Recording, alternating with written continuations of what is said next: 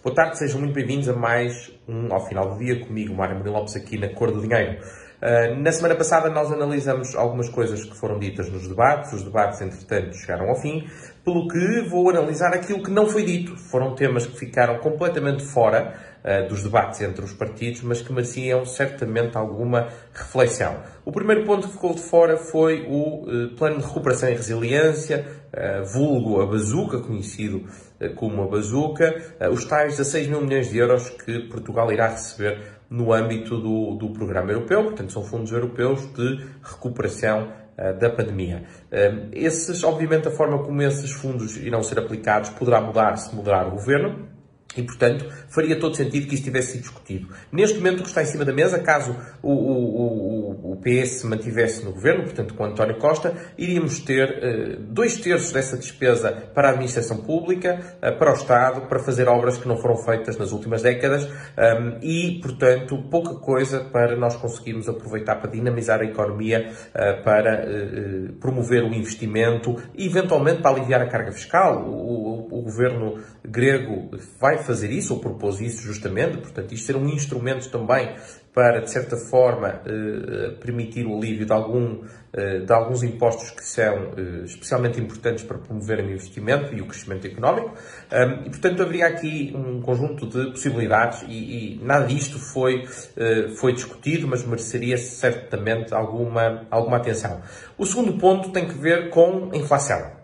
Eu acho que todos nós já nos fomos apercebendo que os preços estão a subir, em alguns casos substancialmente. Eh, para as empresas, o preço da eletricidade está a disparar. Há alguns contratos estão a ser renunciados e que pagavam 14, 15 cêntimos por quilowatt-hora e agora o preço subiu para 45, 50 cêntimos.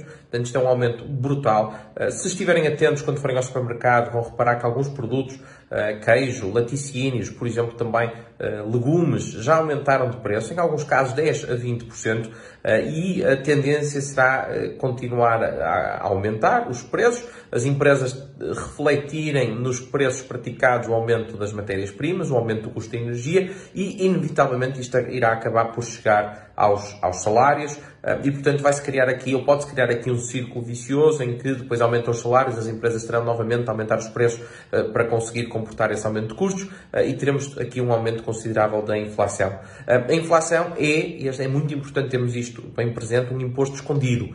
E é um imposto escondido que penaliza, é altamente regressivo porque penaliza sobretudo aqueles que têm pouco. E, portanto, a inflação é de facto, e aliás também, já agora este ponto é importante, é um imposto cego. Nós não temos qualquer forma de diferenciar eh, quem está sujeito e quem não está sujeito à inflação. Portanto, eh, este tema saiu completamente fora eh, da campanha. Enfim, nós Tradicionalmente em Portugal só discutimos a espuma do dia, só discutimos aquilo que surgiu no momento, eh, mas isto irá afetar-nos nos próximos meses, eh, quiçá anos, eh, e portanto alguma discussão deveria ter sido feita relativamente a este ponto. Nós, enquanto país, não temos muitos instrumentos para lidar com a inflação, a inflação vai, é sobretudo um fenómeno monetário e portanto terá de ser ao nível de, de, do Banco Central Europeu, de política europeia, mas há aqui uma discussão importante que decorre do aumento da inflação, nomeadamente o que é que acontecerá se o Banco Central Europeu aumentar as taxas de juros, se o país tiver dificuldades de financiamento, como é que vamos uh, lidar com isso? Que, que instrumentos é que uh, vamos ter de, de, usar? Como é que vamos, uh, enfim, reagir caso, caso isso aconteça? O terceiro ponto, que não foi discutido e que também é de enorme importância, é a questão da segurança social. A segurança social é o, elefante na loja de porcelanas que ninguém quer falar e ninguém quer falar com receio uh, de perder votos, mas inevitavelmente essa discussão terá de surgir. Um, para se ter uma ideia, o nosso sistema de segurança social, muita gente não o sabe, não é um sistema de capitalização, ou seja, quando nós estamos a pagar a nossa TSU todos os meses, aquele dinheiro não está a ser guardado uh, para que depois nos seja devolvido daqui a uns anos. Não. Aquele dinheiro serve para pagar as pensões de hoje, dos atuais pensionistas. Portanto, é um sistema chamado de Pay As You Go. As contribuições de agora servem para pagar as pensões de agora. Ora, esse sistema funciona perfeitamente se nós tivermos eh, muitas pessoas no ativo a descontarem uh, a TSU e poucos, ou menos, pelo menos, uh, pensionistas.